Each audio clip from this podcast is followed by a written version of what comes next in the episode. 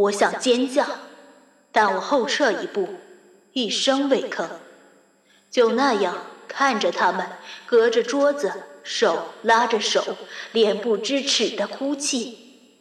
他们的眼泪突然让我莫名其妙的怒火中烧。他们哭个什么劲儿呢？欢迎继续收听，由云宝为您播讲，玛丽娜·刘维卡所著《乌克兰拖拉机简史》。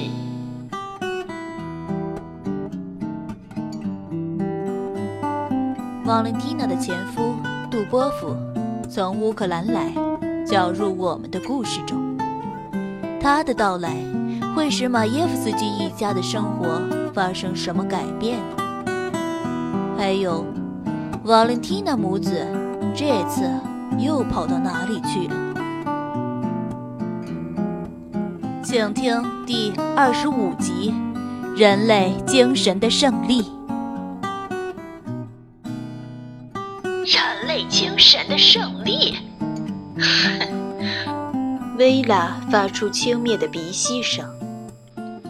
我亲爱的，那很可爱，但相当天真。让我来告诉你，人类精神是卑劣而自私的，唯一的冲动就是保护自己。除此之外的一切都纯属多愁善感。你总这样说，薇拉。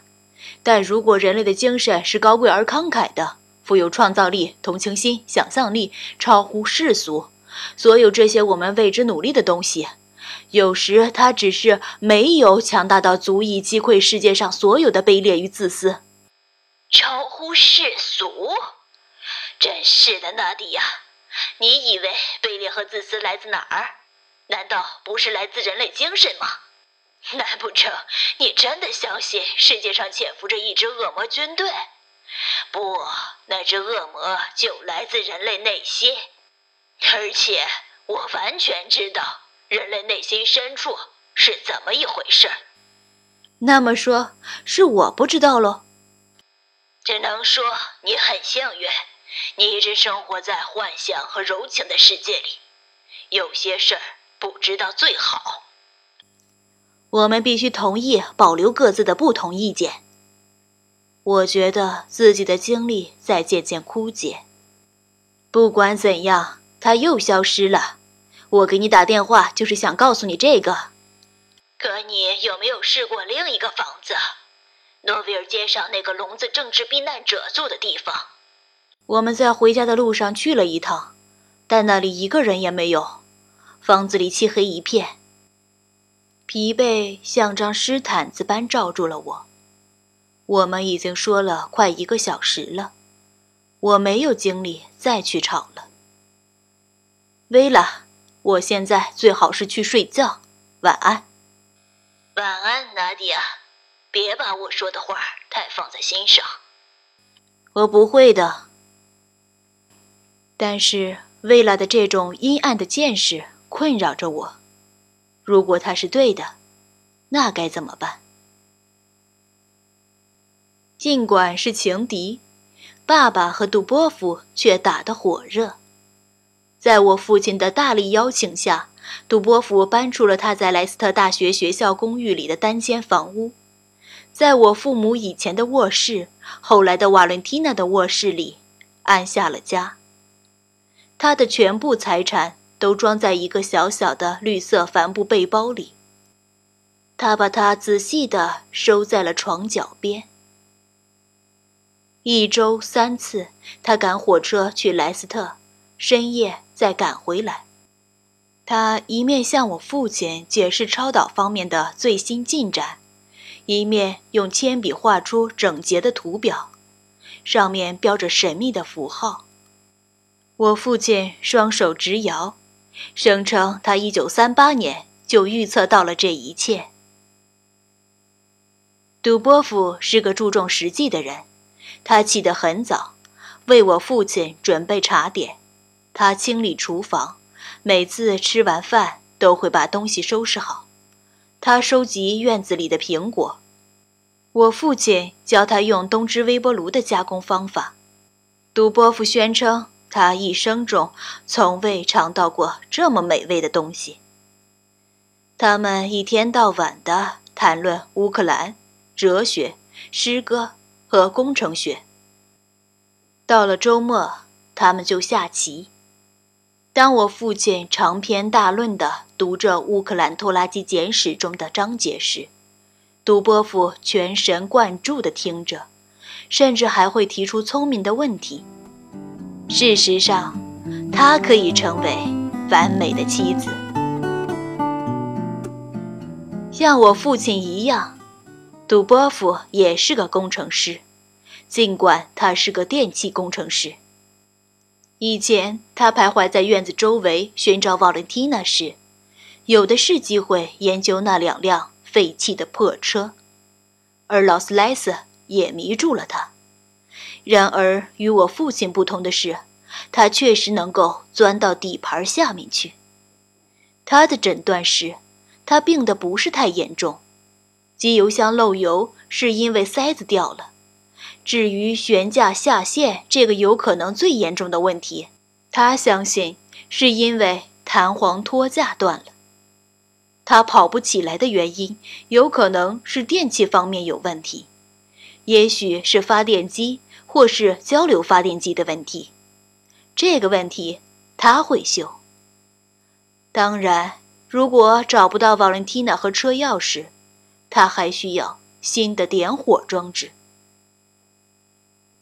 接下来的一个星期，我父亲和杜波夫决定拆下引擎，清洗所有零件，把它们摆放在铺在地上的旧毯子上。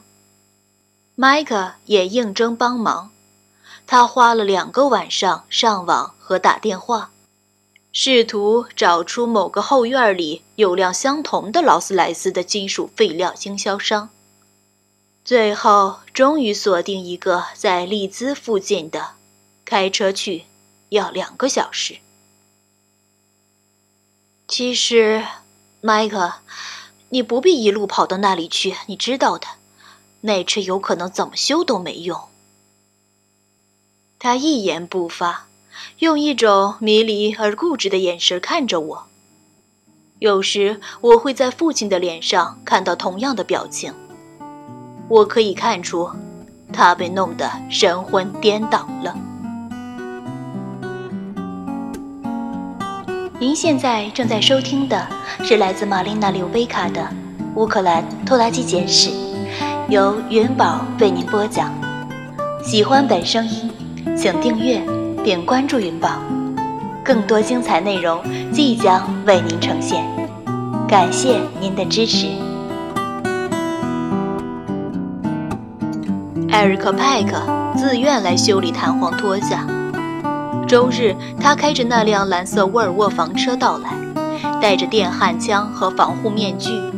他一脸胡茬，戴着大大的皮手套，勇敢地用钳子抓起烧得红彤彤的金属，用榔头使劲地捶打它。这时他看着可真帅啊！其余的人站成半圆形，在安全距离之外欣赏地注视着他。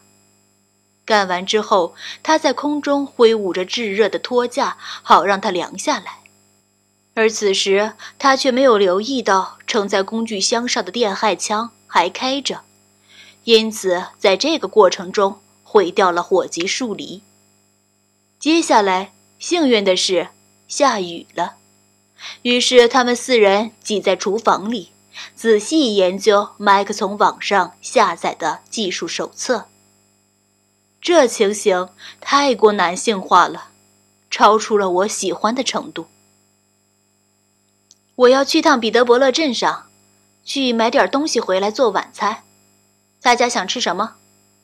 我说：“带点啤酒回来。”麦克说：“当然，买东西只是个幌子。我其实是去找瓦伦蒂娜。我能肯定，当秃子伊德说他离开了时，他并没有撒谎。但瓦伦蒂娜能去哪儿呢？”有一会子，我漫无目的的开车到处转着，透过嗖嗖作响的挡风玻璃上的雨刷的间隙向外窥看。在空荡荡的周日街道上穿梭往来。那街道上依旧充斥着周六晚上的垃圾。我已经有了个路线：艾瑞克·派克的家、乌克兰人俱乐部、帝国饭店、诺威尔街。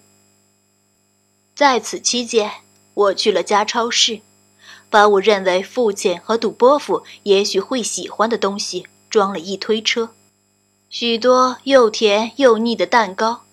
可以用微波炉加热的肉馅饼，已经洗净切好的冷冻蔬菜，面包、奶酪、水果，拿出来拌拌就能吃的沙拉，罐头汤，甚至还有冷冻披萨，外加几扎六罐装的啤酒。